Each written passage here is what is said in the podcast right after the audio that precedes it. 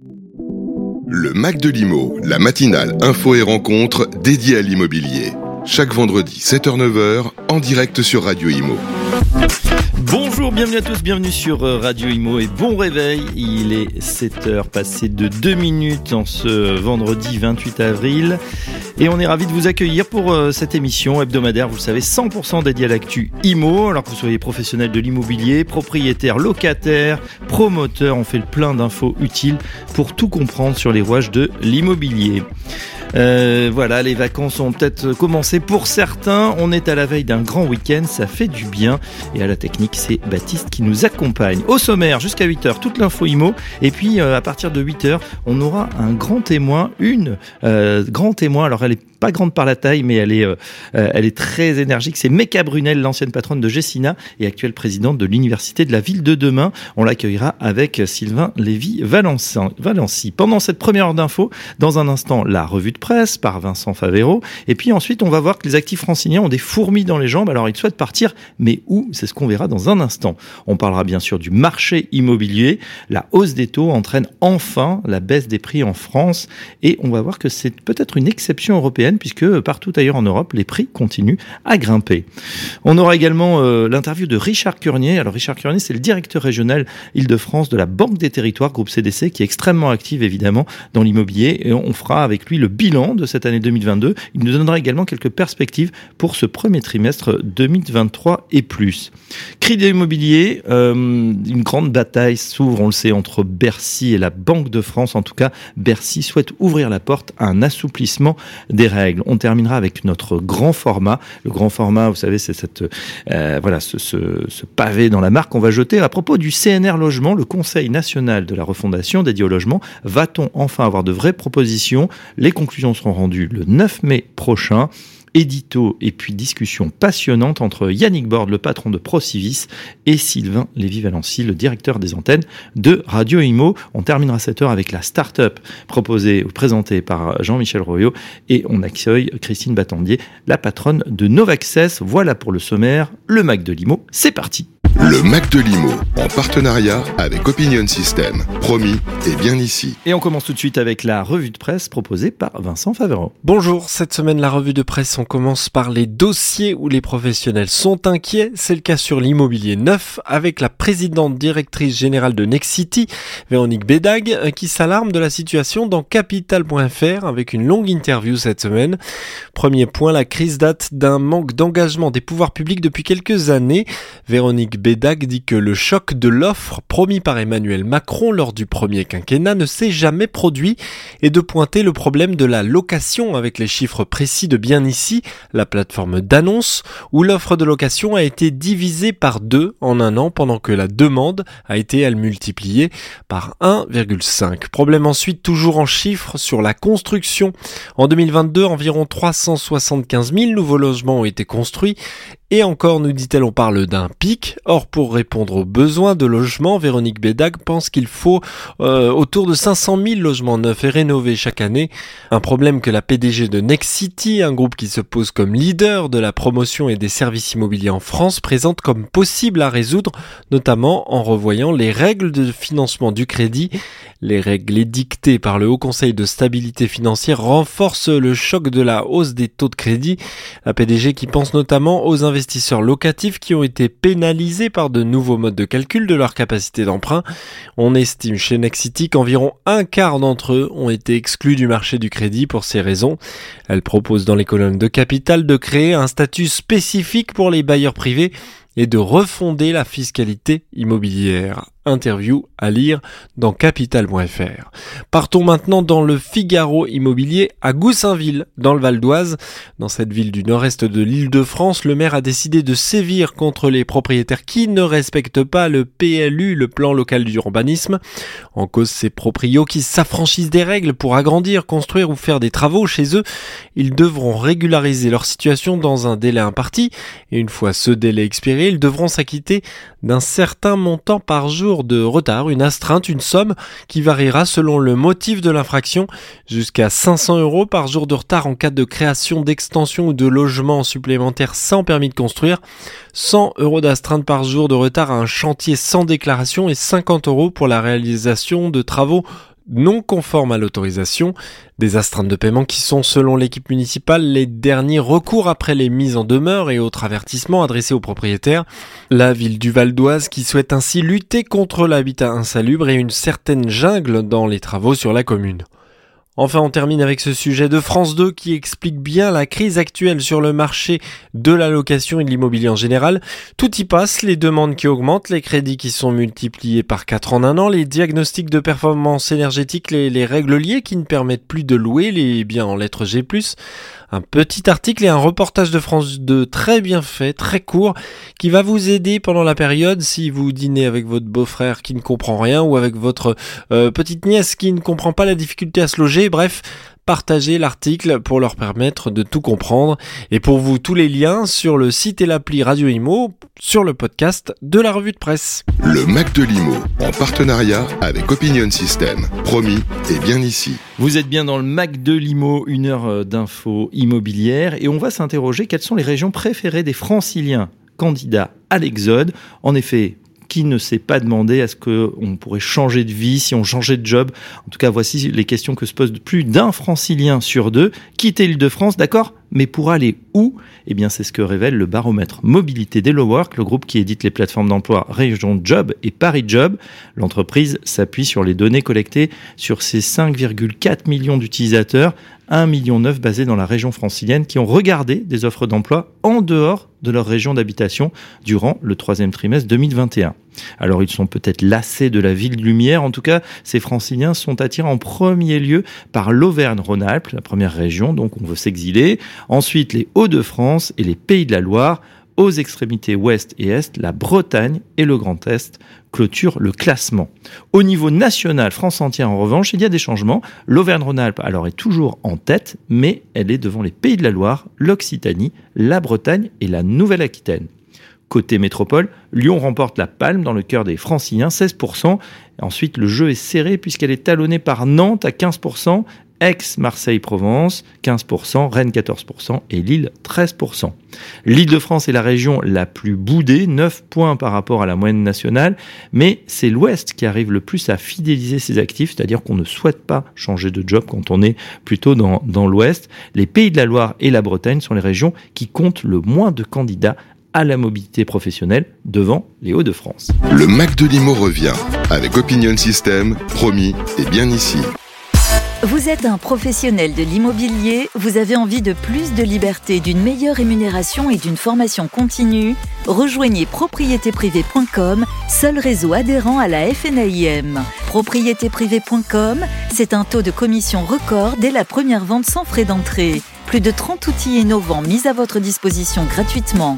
La diffusion de vos annonces sur plus de 100 portails, la remontée automatique de vos annonces sur le bon coin durant toute l'année 2023. Contactez-nous au 02 90 87 04 69 pour découvrir les détails de notre offre dédiée aux pros de l'IMO.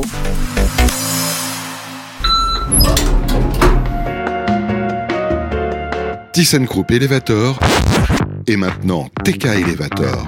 Entreprise majeure sur le marché des ascenseurs et des escaliers mécaniques. Répartis sur toute la France, les techniciens expérimentés TK Elevator interviennent pour maintenir la mobilité des usagers en toute sécurité.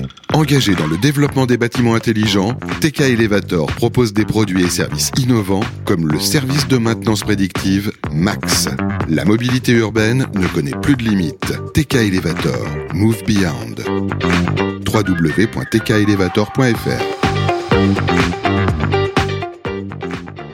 Le Mac de Limo continue avec Opinion System, promis et bien ici. Bienvenue à tous et merci de vous réveiller avec nous, euh, peut-être, ou de nous écouter tout simplement. C'est vrai que vous êtes de plus en plus nombreux à écouter en direct ce Mac de Limo chaque euh, vendredi matin. On parle tout de suite euh, de la hausse des taux, des taux d'intérêt, hein, ça vous a pas échappé, et cette hausse, elle entraîne enfin la baisse des prix en France. Alors, est-ce que c'est la fin d'une exception européenne? En tout cas, Aviv Group, euh, qui euh, regroupe hein, les enseignes Se Loger et Meilleurs Agents, a, euh, avec son équipe scientifique, dressait un état des lieux du marché immobilier pour l'Hexagone et ses voisins frontaliers. Euh, ces données euh, sont extrêmement importantes et on constate que euh, eh la France demeure l'un des pays les plus épargnés sur le front de la hausse des taux de crédit, avec une hausse moyenne de seulement 1,4%, alors que c'est plus 2,4% en moyenne en Allemagne et en Italie, par exemple, et ce, même si les taux d'intérêt pour les prix immobiliers augmentent en Europe partout depuis l'an dernier. Alors les, prix immobiliers, eux, ont, commenté, continué pardon, d'augmenter en France en 2022. Ils affichent une hausse de 4,1%. Ils s'inscrivent dans une tendance de plusieurs de ses voisins européens, euh, étudié dans le rapport d'Aviv Group, à l'instar de la Belgique, 4,5, plus 4,5%, l'Espagne, plus 5,4%, ou encore le Portugal, tenez-vous bien, plus 7,1%, et ce, malgré le contexte global de restrictions budgétaires imposées par la Banque Centrale Européenne sur le marché du crédit. Ça, c'était pour 2022, mais attention, en ce début d'année 2023, la France est le seul pays où les prix chutent, alors c'est modéré, hein, moins 0,5% en moyenne au premier trimestre, euh, ils étaient de plus 1,9% à la même période l'an dernier. Un changement de dynamique d'autant plus notable que même les pays concernés par une tendance baissière en 2022, l'Allemagne était à moins 2,7, eh bien, les, voisins européens retrouvent une tendance à la hausse en ce début d'année. En ce qui concerne les taux de crédit immobilier, euh, c'est vrai qu'on se, on se désole un petit peu et pourtant on n'est pas les plus mal lotis. La hausse des taux est encore plus forte au Portugal, plus 2,8 points de pourcentage, en Italie plus 2,4%, en Allemagne 2,4%. Euh, au sein de ce tableau européen, la France fait figure d'exception avec des taux qui demeurent finalement assez bas ou en hausse de seulement 1,4% en moyenne depuis janvier 2022. Eh bien, la cause, c'est tout simplement le taux d'usure. Euh, vous savez, le taux d'intérêt maximum légal que les établissements de crédit sont autorisés à pratiquer. Le taux d'usure a eu mauvaise presse, mais il est important de comprendre qu'il a permis d'éviter de faire subir au marché des hausses trop rapides. Voilà l'analyse de Barbara Castillo-Rico. C'est la responsable des études économiques au sein du groupe Aviv. Alors, à quand euh, une fin de hausse, voire une baisse des taux? Alors là, Barbara Castillo-Rico met en garde face à l'inflation, et alors que les effets des politiques restrictives de la BCE ne sont pas encore pleinement matérialisés, les taux vont rester élevés pendant un certain temps, à un niveau bien supérieur à ceux pratiqués ces dernières années. Retrouver des taux d'intérêt sous la barre des 2% est a priori peu probable pour l'année à venir. Le Mac de Limo, en partenariat avec Opinion System. Promis, et bien ici. Euh, bonjour à tous et bienvenue. Si vous nous rejoignez dans le Mac de Limo, on continue effectivement à passer en revue toute l'actu, euh, notamment sur le crédit immobilier. Alors vous le savez peut-être, mais euh, se joue en ce moment un bras de fer entre Bercy et la Banque de France. Le week-end dernier, chez nos confrères de France 2, le ministre de l'économie, Bruno Le Maire, l'a reconnu. Cela devient de plus en plus difficile d'accéder au crédit immobilier.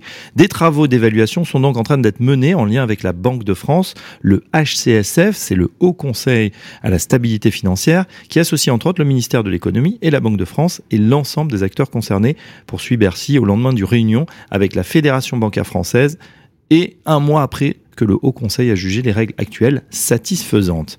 Alors justement, ces règles, certains les jugent trop strictes, elles pourraient faire l'objet d'aménagements. Petit rappel, depuis le 1er janvier 2022, les banques françaises doivent respecter certains critères définis par le HCSF pour accorder un crédit immobilier, un taux d'effort, c'est-à-dire le montant des, des dépenses liées à l'habitation, rapporté au revenu de 35% maximum et une durée d'endettement de 27 ans.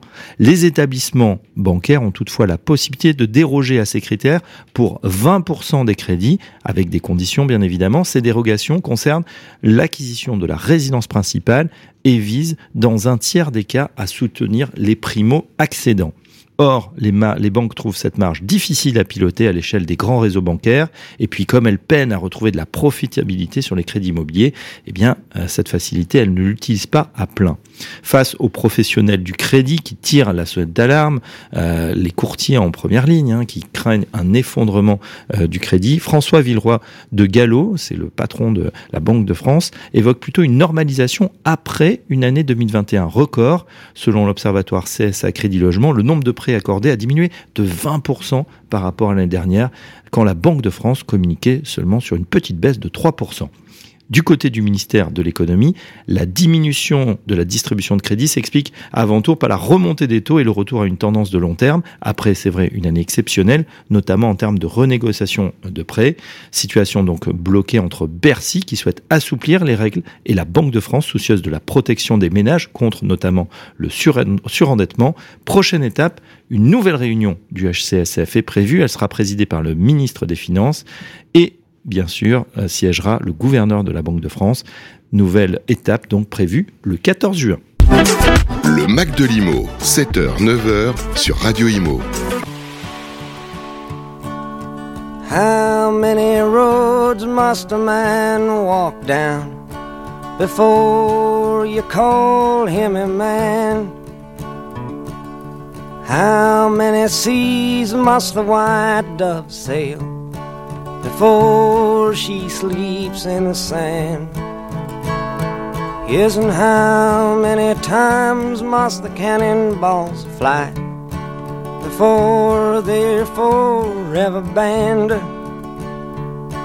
The answer, my friend, is blowing in the wind. The answer is blowing in the wind.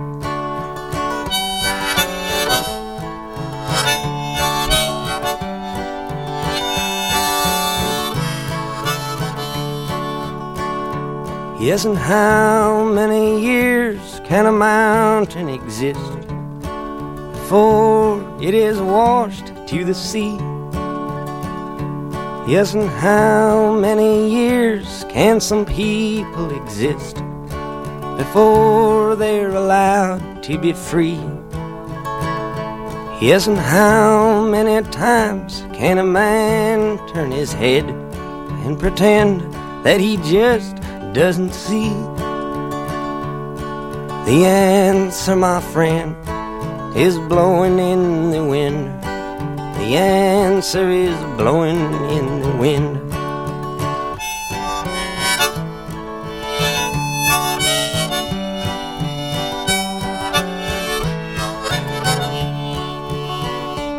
Yes, and how many times must a man look up before he can see the sky. Yes, and how many ears must one man have before he can hear people cry? Yes, and how many deaths will it take till he knows that too many people have died? The answer, my friend, is blowing in the wind. The answer is blowing in the wind.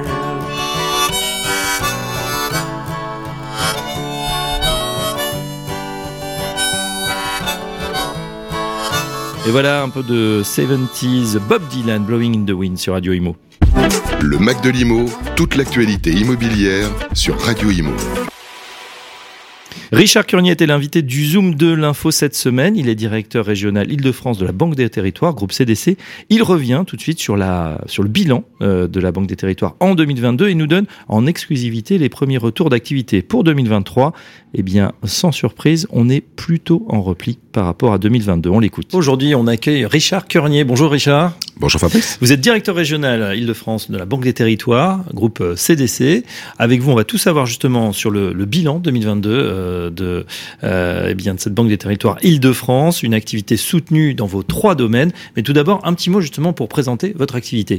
Oui, alors écoutez, la, la, la Banque des Territoires, c'est une marque. Hein, c'est pas une banque, c'est une marque du groupe Caisse des dépôts. Et aujourd'hui, on a, j'ai envie de dire, trois missions. C'est d'une part, nous sommes le, le banquier euh, des professions juridiques réglementées, c'est-à-dire Oui. les notaires. Les notaires. ont l'obligation d'avoir un compte, vous le savez, à la Caisse des dépôts dans le cadre de la protection euh, des fonds des tiers. C'est le fameux chèque ou le virement qu'on envoie à, Exactement. à ce compte, à ce RIB CDC, Exactement. avant d'aller chez le notaire. Exactement, le notaire a cette obligation justement pour permettre de devant de sécuriser euh, euh, l'argent ben, de, de, de l'acquéreur et évidemment du vendeur qui s'est un peu séquestré sur un compte euh, sur un compte Caisse des dépôts. La deuxième activité, c'est une activité de, de financeur, de financeur de du logement social, euh, puisque vous savez que nous récupérons et nous centralisons une grande partie du dépôt du livret A. Il y a à peu près 500 milliards euh, d'euros aujourd'hui euh, qui sont centralisés à la, à la Caisse des dépôts et que nous transformons et nous accordons des prêts ensuite aux, bailleurs sociaux sur des durées très longues, puisqu'on peut prêter sur des durées sur 80 ans. 40 à 80 ans. 40 à 80 ans. on est loin de ce qui se fait dans le monde bancaire classique, hein, évidemment, entre particuliers. Et puis, une dernière activité. Et puis une activité, alors c'est une activité d'investisseur euh, de fonds propres, euh, c'est-à-dire que nous avons la possibilité de, de nous associer avec des collectivités territoriales, alors soit au travers la constitution de sociétés d'économie mixte, euh, ou alors nous travaillons avec des acteurs privés en créant des sociétés justement pour permettre d'investir, d'investir dans les territoires. Alors justement, on fait le bilan euh, de cette activité qui a été soutenue tout au long de 2022. Est-ce que vous pouvez nous donner les montants sur les différentes activités? Alors c'est effectivement c'est une activité intense. Hein, 2022, euh, une, activité euh, très riche. On a accompagné les professions juridiques en accordant quasiment près de 105 millions d'euros de, de, financement. Donc ça concerne l'acquisition de leurs locaux, l'acquisition de clientèle également.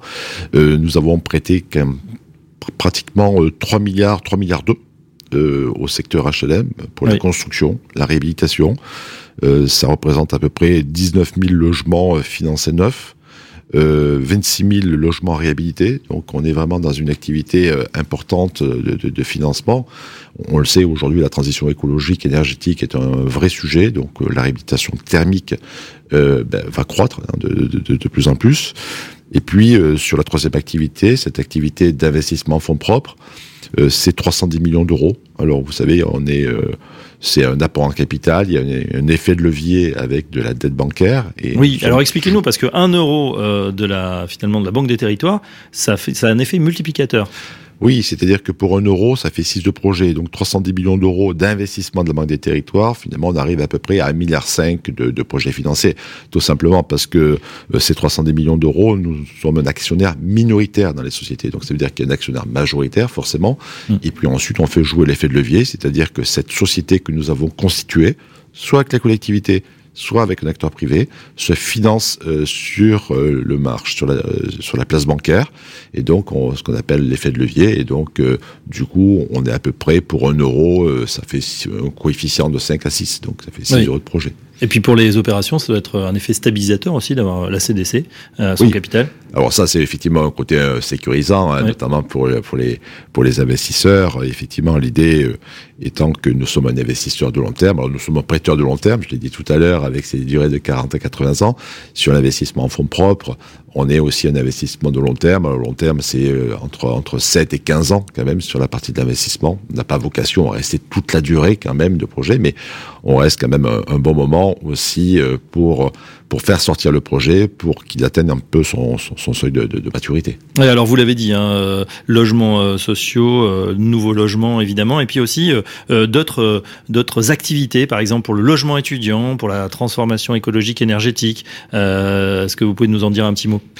Alors, on a bien évidemment le, secteur du logement euh, social qui est très important pour nous, qui est notre cœur de métier, mais aussi on a, on développe euh, l'habitat un peu spécifique, c'est-à-dire à la fois ben, le logement étudiant, c'est euh, une catégorie de population que, que l'on adresse, mais aussi les personnes âgées, notamment dans les cas des EHPAD.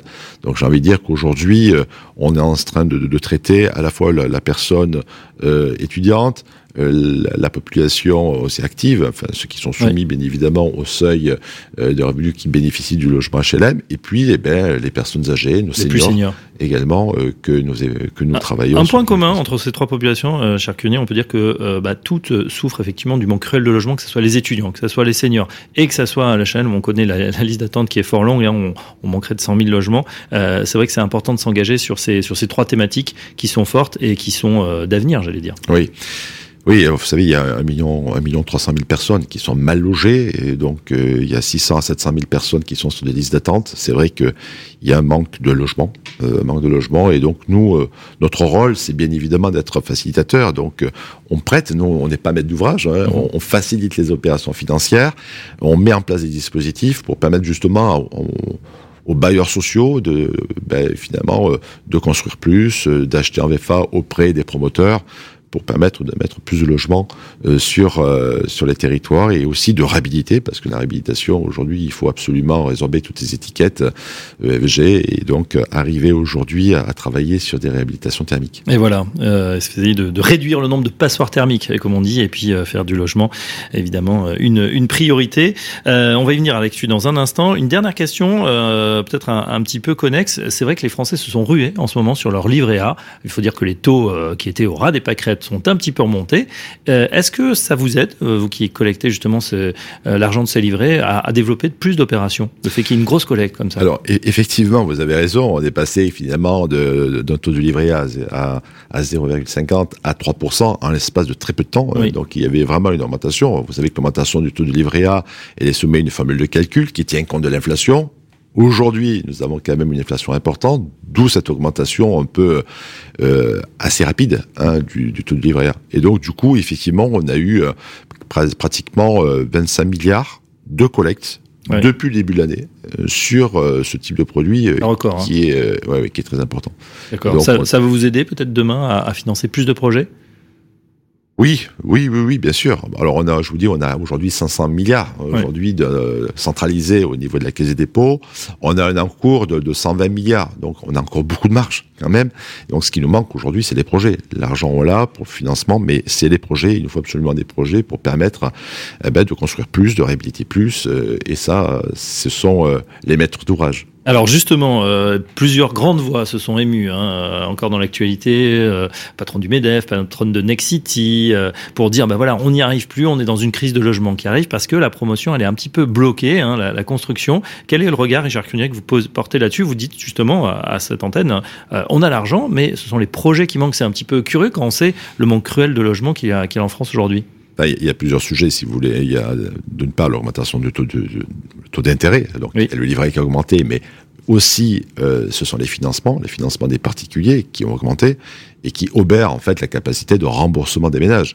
Donc aujourd'hui, une augmentation des taux d'intérêt, ben, ça obère finalement le pouvoir d'achat des ménages et donc du coup aujourd'hui euh, sont moins enclins à acheter euh, à cause des prix qui sont encore encore élevés. Ouais. Hein, le prix du logement. Le prix n'a pas encore baissé ou pas baissé pas suffisamment. Baissé. Il n'y a pas encore eu cet ajustement. Donc du coup, forcément, aujourd'hui, ben, le particulier qui veut acheter, il n'a pas forcément euh, la, la, capacité financière euh, à passer à l'acte. Ouais, Ça, c'est un vrai sujet. Puis après, il y a le sujet, vous savez, de, du ZAN, des zones artificielles. Zéro artificialisation nette, je sais que c'est pas évident à dire, effectivement, où là aussi on est contraint. On est contraint. Donc il y a un tas de, de, de facteurs aussi qui freinent ce sujet-là. Très bien, on se projette évidemment dans 2023 et dans ce qui va se passer pour les mois futurs. Euh, on constate hein, des très bonnes tendances euh, pour cette année 2022, un investissement fort du côté de la Banque des Territoires. Est-ce que, voilà, on est au terme du premier mois, euh, du premier trimestre, pardon, est-ce qu'on vous constatez les mêmes tendances, les mêmes volumes, ou est-ce que justement, on en parlait à l'instant, il y a un tassement en ce moment, Richard Curnier ben, on le voit par rapport à nos métiers, si vous voulez. On a un indicateur qui est très important, c'est ce que je disais tout à l'heure, c'est les dépôts des notaires, finalement. Oui. Sont, vraiment, c'est vraiment un thermomètre euh, exceptionnel, puisque... Et puis en temps réel. Et en temps réel. C'est-à-dire qu'en fin, euh, fin mars, nous étions à moins 6% par rapport à l'année précédente. Donc on voit bien quand même qu'il y a un petit décrochage. Donc petite baisse, mais baisse quand même. Une baisse, ouais, de moins 6%. Alors que l'année précédente, nous étions avec une progression de 14% par rapport à 2021.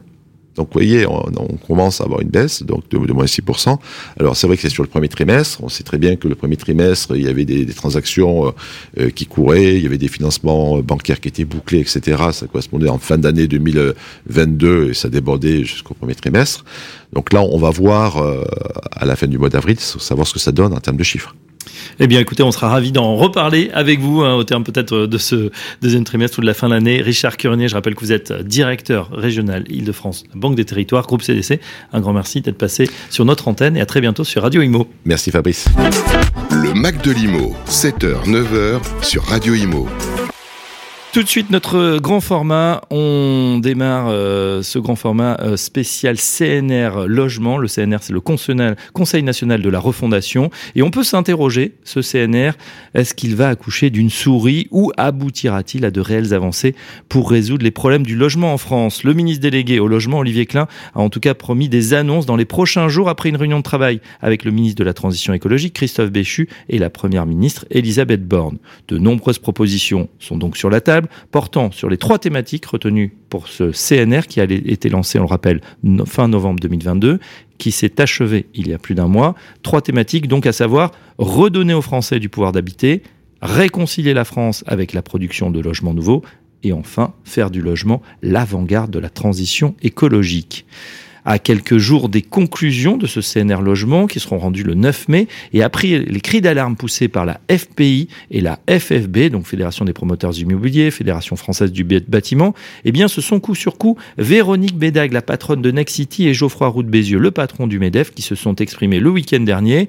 Dimanche, la première a lancé un avertissement sur un choc d'une violence folle sur le logement elle explique, il y a depuis plusieurs années pas assez d'offres, on ne construit pas assez. Invité dimanche du grand jury RTL LCI Le Figaro, le numéro 1 du MEDEF a quant à lui voulu pousser un cri d'alerte sur le manque de construction de logements, affirmant que le pays va au-devant d'une catastrophe, je le cite, sur ce sujet.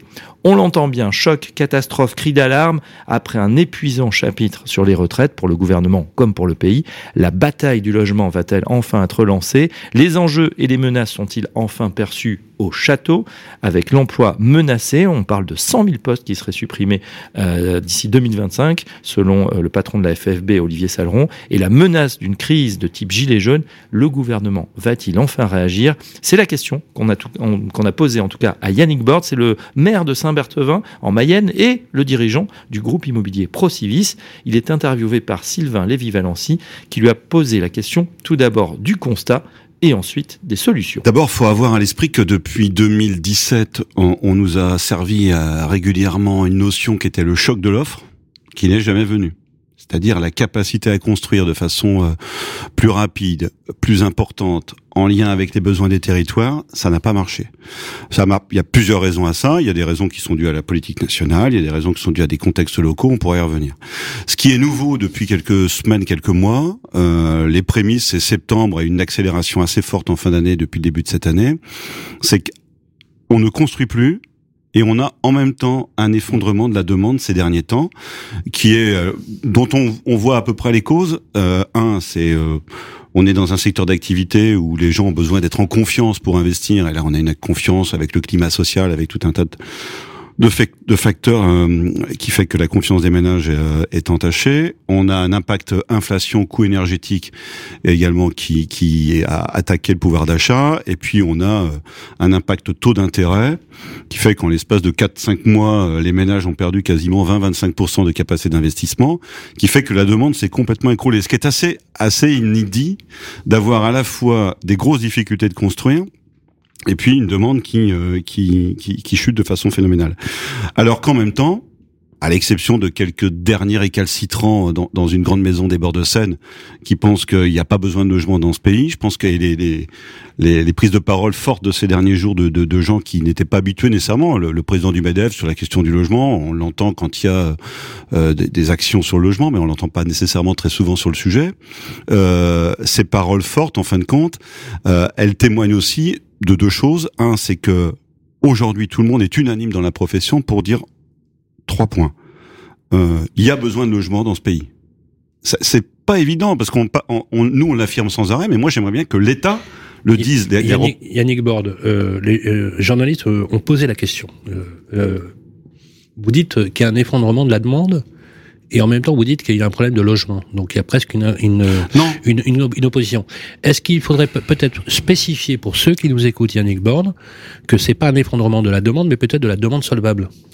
Oui, on peut peut-être dire que c'est celle-ci. Mais la question de la parce qu'il y a toujours, il y a, on a un problème de logement, on est d'accord dans ce On a un problème de Les logement. gens ont du mal à se loger. Donc il devrait y avoir une appétence au logement. Il y a une appétence pour le logement. Aujourd'hui, ce qui est compliqué, c'est qu'il y a tout un tas de facteurs macroéconomique à côté de nous, entre ceux issus de la crise internationale avec l'Ukraine euh, et tout ce qui en a découlé, l'inflation, les taux d'intérêt, qui fait qu'effectivement le pouvoir d'achat logement, il est très fortement attaqué, à la fois dans son fonctionnement, dans son investissement, l'augmentation des taux d'intérêt où on est passé de, de, autour de 1 à pratiquement 3 ou 4% aujourd'hui, c'est 20 25 de, de capacité d'investissement en moins et puis une charge logement qui qui augmente pour chacun d'entre nous, c'est-à-dire euh, à la fois la mensualité de son emprunt quand on est en accession à la propriété, sa charge énergétique quand euh, quand on est dans sa copropriété ou dans son logement. Donc toute cette euh, ce pouvoir d'achat, il est sérieusement malmené. Donc ça ça a mécaniquement un impact sur la demande.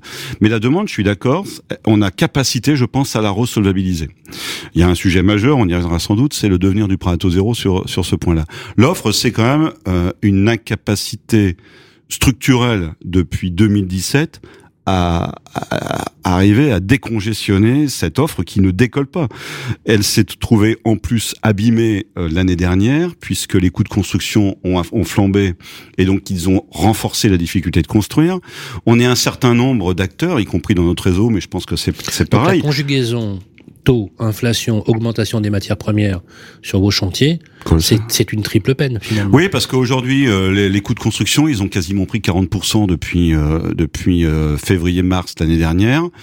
Quand vous prenez ce qui représente, aller dans une opération de base entre 7 et 800 euros, quand vous rajoutez à ça tout ce qui s'impute sur les coûts de construction, aux variables, des honoraires, des assurances, etc., et la TVA, je dirais, vous avez déjà quasiment plus de 1000 euros qui sont venus du mètre carré, qui sont venus qui sont venus rajouter au, au coût d'opération. Donc à un moment donné, dans un marché qui était déjà très élevé en termes de prix, qui était déjà un, à notre niveau, on pense pour un certain nombre de cas euh, au maximum. La répercussion sur le client, elle est impossible. Yannick Bord, est-ce que aujourd'hui les, opérations sont compliquées à Est-ce que les Français, Yannick Bord, aiment le neuf? Je pense que les Français aiment le neuf. Je pense que les Français aiment l'accession à la propriété. C'est c'est ça qui, je pense, manque euh, au, au plus haut niveau de l'État, c'est de dire oui, dans ce pays, il manque de logements oui, dans ce pays, nous voulons favoriser une politique d'accession à la propriété. Alors face à ce constat alarmant, on l'entend, quelles pistes de solutions peuvent émaner du CNR Logement Les conclusions seront rendues le 9 mai. Yannick Borde a fait partie de l'aventure au tout début et nous indique ce qu'il en attend. Bah déjà, moi j'ai assisté à l'installation du CNR Logement. 15 novembre 15 novembre, où il y avait tout le spectre hein, de, la, famille du logement, c'est-à-dire des associations de locataires, des grands promoteurs, des fonciers, enfin tous les acteurs. Et euh, les ministres qui étaient là, il y en avait plusieurs, on en a eu jusqu'à euh, quatre à un moment donné, plus un ancien ministre, euh, ont entendu la même chose tous les acteurs de la filière sont d'accord pour dire qu'aujourd'hui, il y a un vrai problème dans la politique du logement. C'est alors après, il y a de temps en temps une petite dose de corporatisme qui ressort sans doute chez chacun d'entre nous quand on s'exprime, mais en tout cas, euh, tout le monde est d'accord pour convenir que la politique du logement, elle ne marche pas. Après, euh, donc c'est vrai que du coup, euh, il, il, en ressort une grande attente par rapport aux annonces que Olivier Klein doit faire le 9 mai prochain sur les résultats du CNR. Si vraiment à ce moment-là il euh, n'y a pas de, de mesures structurantes sur du long terme, parce qu'on est sur une sur une économie de long des terme. Des dizaines, des dizaines, voire des centaines de propositions ont été faites. Combien oui. espérez-vous, Yannick Borne, que le ministre retiendra pour les défendre auprès de Matignon Moi, je vais pas, je vais pas répondre en nombre, Sylvain, parce que d'abord, je suis pas certain que euh, la technique qui consiste à, à produire euh, 1000 mesures Alors, Yannick, soit la bonne. Aujourd'hui, il faut être sur du structurant. Je vais reformuler ma question. Quelles seraient, selon vous, les trois propositions à mettre en œuvre demain matin? Les, la prom le premier paquet, c'est une réponse immédiate sur le devenir du prêt à taux zéro et la suite du dispositif Pinel. Et pas une mesure pour 2023, pour 2024. Une mesure pour les cinq prochaines années.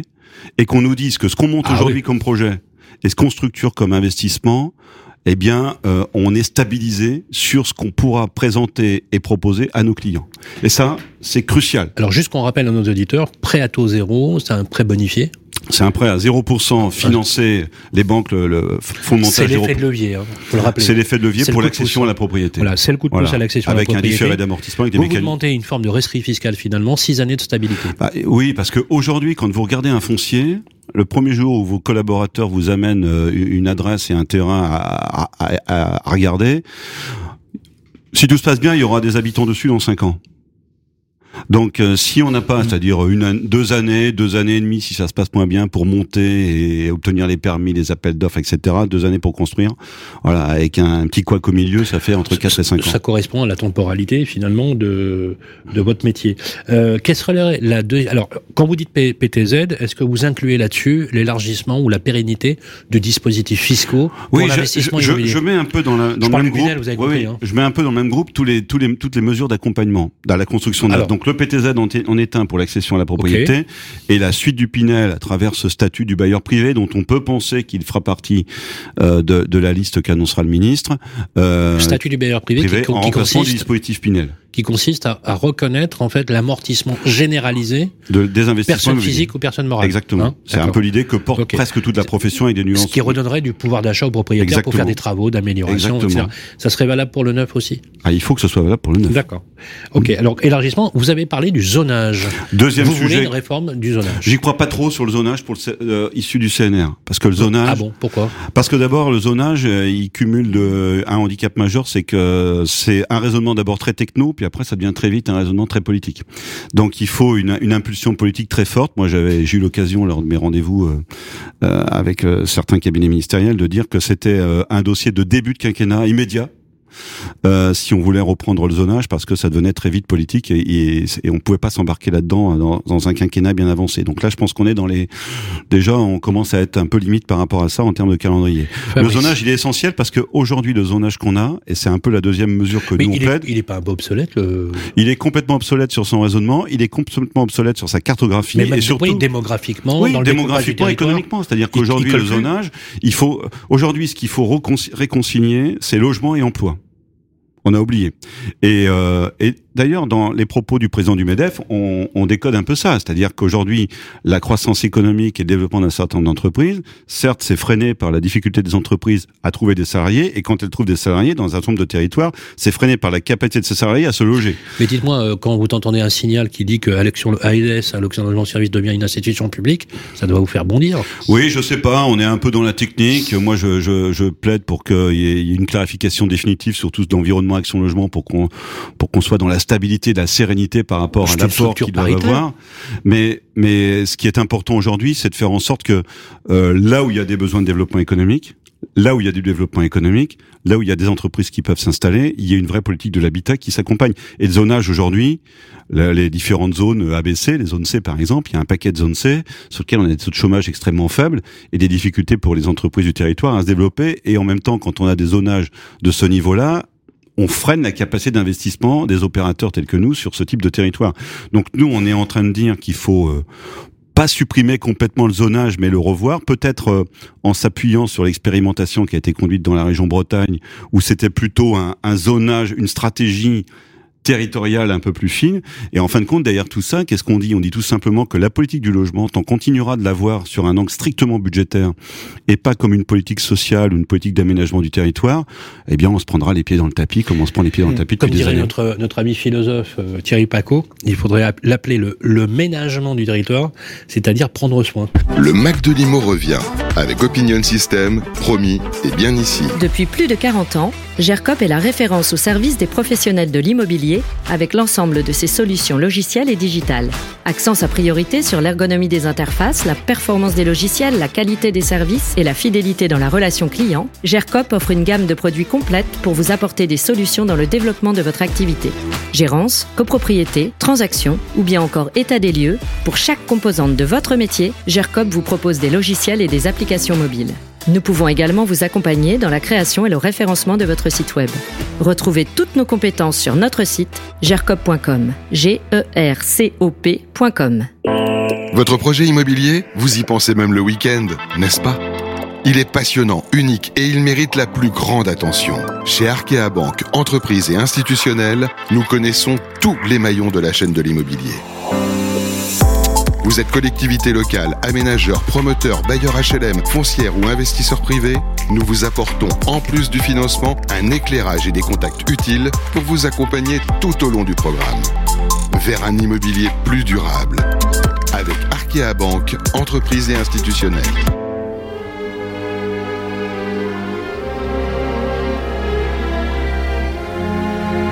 C'est étrange. Je ne sais pas ce qui m'arrive ce soir. Je te regarde comme pour la première fois. Encore des mots, toujours des mots, les mêmes mots. Je ne sais plus comment te dire. Rien que des mots. Mais tu es cette belle histoire d'amour que je ne cesserai jamais de Des lire. mots faciles, des mots fragiles, c'était trop beau. Tu es d'hier et de demain, Bien trop beau.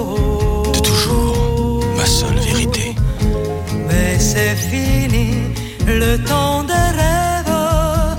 Les souvenirs se fanent aussi quand on les oublie. Tu es comme le vent qui fait chanter le violon et emporte au loin le parfum des roses. Caramel, bonbon et chocolat. Par moments, je ne te comprends pas. Merci pas pour moi, mais tu peux bien les offrir à une autre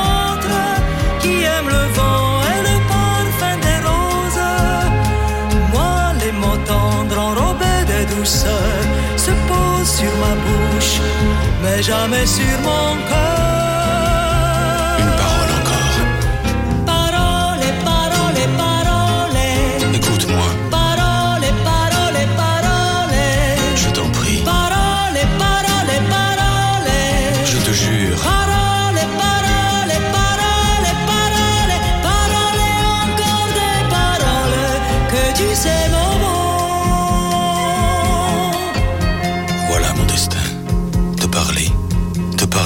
Première fois.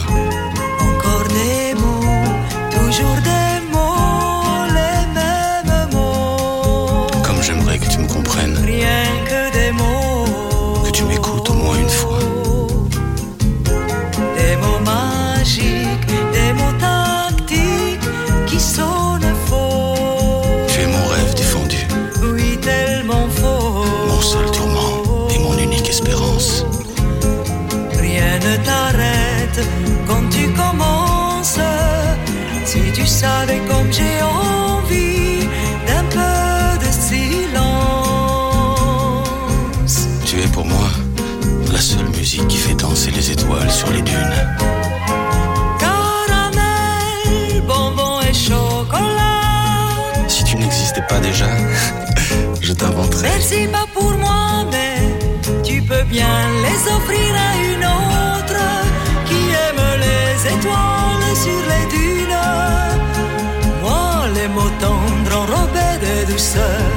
se posent sur ma bouche, mais jamais sur mon cœur. Encore un mot, juste une. Parole,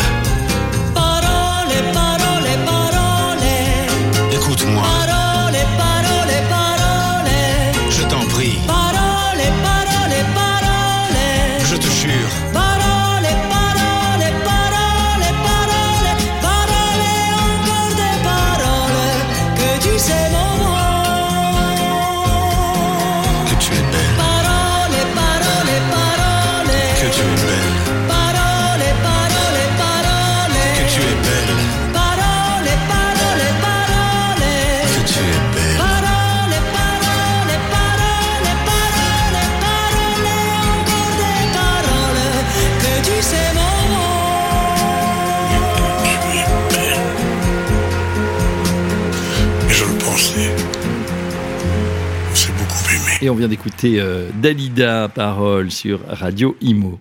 Le Mac de Limo, en partenariat avec Opinion System. Promis, et bien ici. Le Mac de Limo euh, continue dans quelques minutes à 8h. Notre invité sera avec nous en plateau. C'est Meka Brunel, une grande dame de l'immobilier. On va l'accueillir à partir de 8h avec Sylvain Lévy-Valency. Tout de suite, c'est le moment euh, d'accueillir Jean-Michel Royot pour la start-up IMO de la semaine. Ensuite, euh, voilà, les infos de 8h. On se retrouvera juste après. Voilà, il est avec nous. Bonjour Jean-Michel. Bonjour à toutes et à tous. Ce matin, je suis absolument ravi de recevoir Christine Battendier. C'est cela. Bonjour, Jean-Michel. Christine, comment allez-vous ce matin Très bien, et En vous pleine forme Impeccable. Bon, écoutez, euh, moi ça va, je suis ravi euh, de venir voir mes amis de Radio Imo. Alors ce matin, Christine va nous parler de Novaccess, c'est bien ça? Exactement. J'écorche pas le mot. C'est exactement ça. Alors Novaccess qui est une solution qui euh, a comme slogan la solution à portée de main. Donc on va tout savoir sur Novaccess grâce à Christine. Alors la première question traditionnelle, vous la connaissez Christine, c'est quelle est la promesse de votre start-up? Alors la promesse, c'est de permettre de gérer facilement à distance et en temps réel les accès d'un patrimoine immobilier, de d'assurer et d'optimiser la sécurité des bâtiments et d'être une solution inclusive parce que nous pensons également en pers- en- aux personnes qui sont en situation de handicap, mobilité sensorielle ou cognitive. Bon, c'est très intéressant et euh, On a envie d'en savoir plus, hein, donc pour, euh, pour tous nos amis qui suivent cette petite chronique, vous savez que l'étape d'après, c'est on veut en savoir plus. Et pour cela, on va se tourner vers, notre formidable tech qui va nous donner une minute top chrono, hein. Christine, pour que vous nous racontiez euh, tout ce que vous voulez nous, nous dire sur Novaccess, depuis quand ça existe, combien de collaborateurs, est-ce que vous couvrez euh, euh la région Île-de-France, toute la France, enfin, tout ce que vous avez envie de nous raconter, c'est... Euh, c'est euh, possible. Allez, à vous Christine, top chrono. Merci. Donc déjà pour commencer, la société existe depuis 2018. On couvre l'ensemble du territoire français. On va même jusque dans les DOM. On a un premier boîtier qui est parti à la Réunion. Alors pour mieux comprendre ce que nous faisons, il faut comprendre qu'en fait la solution, euh, elle est constituée de trois éléments. Un boîtier qui est placé à l'intérieur des bâtiments à proximité des portes à ouvrir, soit dans les faux plafonds derrière une platine ou d'un portail. C'est euh, en Bluetooth. La solution fonctionne en Bluetooth. Ensuite, pour pour le gestionnaire, il va pouvoir gérer via une interface SaaS tous les accès du patrimoine en temps réel et à distance. Donc, il va pouvoir attribuer, supprimer ou planifier une euh, des accès pour un groupe de personnes, équipe de ménage, euh, pour un prestataire qui doit intervenir dans un, un, bâtiment. Ça supprime donc les badges. Et puis l'usager, lui, va recevoir la première fois un SMS sur son smartphone. Il va créer son compte et ensuite, dès qu'il sera à proximité de la porte, s'il est habilité, il ouvre la porte. Voilà. C'est une solution qui est 100% française, ça c'est important. Donc c'est très important. C'est très important. Même nos serveurs sont français, on est chez OVH et euh, bien évidemment on est soumis aux règles RGPD. D'accord. Donc euh, on voit bien, euh, voit bien l'utilité et euh, en particulier, alors je vais faire une confidence. Je suis, euh, je m'occupe à titre bénévole évidemment de logement étudiant pour une très très belle association. Je suis un des administrateurs et je crois comprendre qu'un des sports plutôt bien développé, c'est la perte de clés. Donc, est-ce à dire que Nova Access pourrait être une solution pour les jeunes étudiants? Alors, exactement, on équipe tout type de bâtiment, que ce soit du résidentiel, tertiaire, campus. On équipe par exemple le SPI, qui est l'école supérieure pour l'immobilier. Euh, et donc, on va sur tout type de bâtiment et tout type de porte, euh, à partir du moment où elle est électrifiée. Alors, qui vous fait confiance?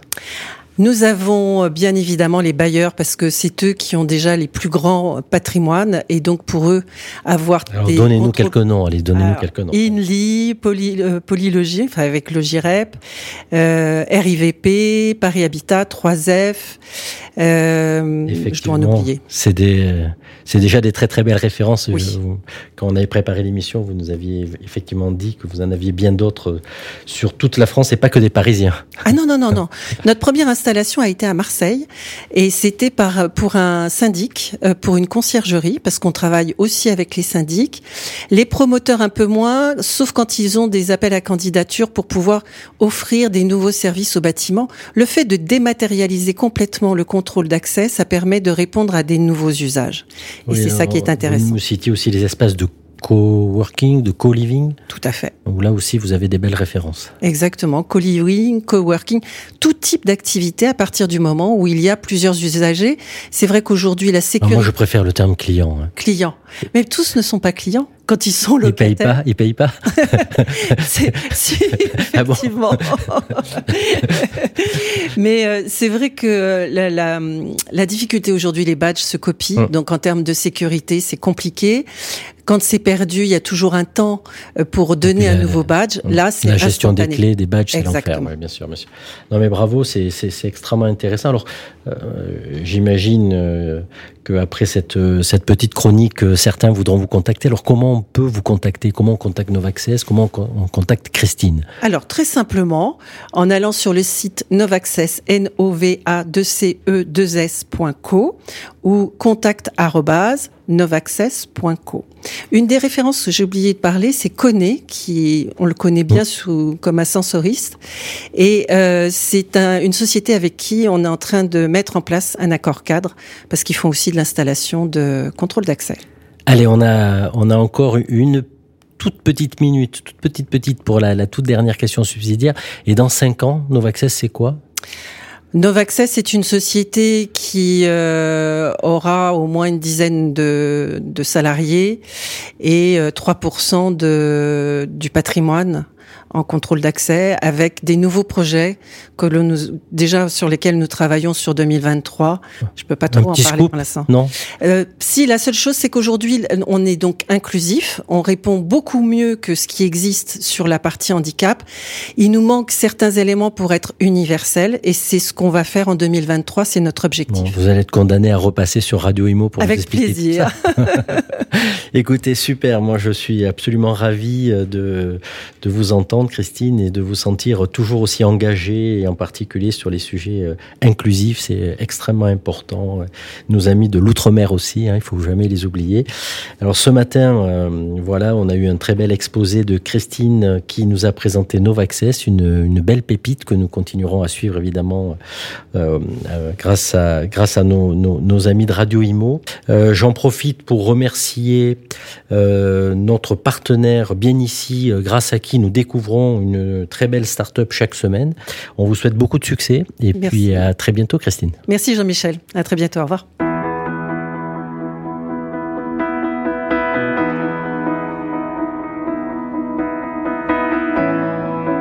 Le MAC de l'IMO, toute l'actualité immobilière sur Radio Imo. Près d'un fleuve, je suis né. Depuis, je flotte avec le flux dans cette vie qui veut de moi, peu importe ce que je suis. Et donc, j'existe et je respire et je me dis que ce n'est pas un mauvais départ. Puis j'étais un temps dans le coma, mais voilà, je me réveille et je vous apporte des fleurs, des chocolats depuis le trou de cul de l'enfer. Je réapprends à marcher, je donne des noms aux choses. J'ai dit mon amour, mes mensonges, mon espoir, mes fautes, ma passion, mon feu, ma colère, mon impatience, mon non et mon peut-être et mon oui inconditionnel. Oh oui, je veux. Oh oui, je veux. Oh oui, je veux. Oui, je veux. Je vais être un nouveau surpris, je vais être étonné comme le premier des hommes. Je veux me retrouver debout avec des yeux nouveaux au milieu des choses et ne plus rien reconnaître, pas à pas à travers les bois et les prairies et dire oui, c'est bon, plutôt pas mal, pas mal tout ça. Aussi loin que je peux, car chaque chose c'est un cadeau, c'est juste l'emballage qui fait chier. Et on a beau à essayer, on arrive à peine à enlever ce joli papier. Autant je sais maintenant qu'il y a des gens dans ce monde qui le justifient, qui peuvent nous aider à vivre, qui aiment, aiment comme si c'était la chose la plus légère au monde. Je veux être comme eux, je veux être comme eux. Oh oui, je veux, oui, je veux.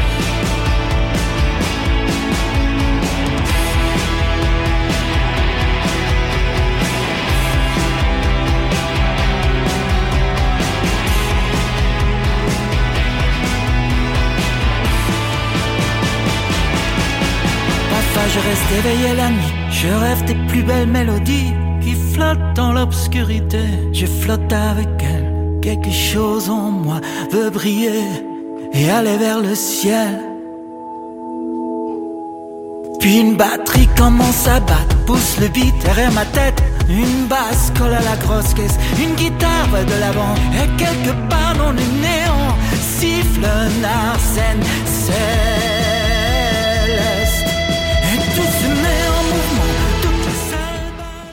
Le Mac de Limo revient avec Opinion System, promis et bien ici.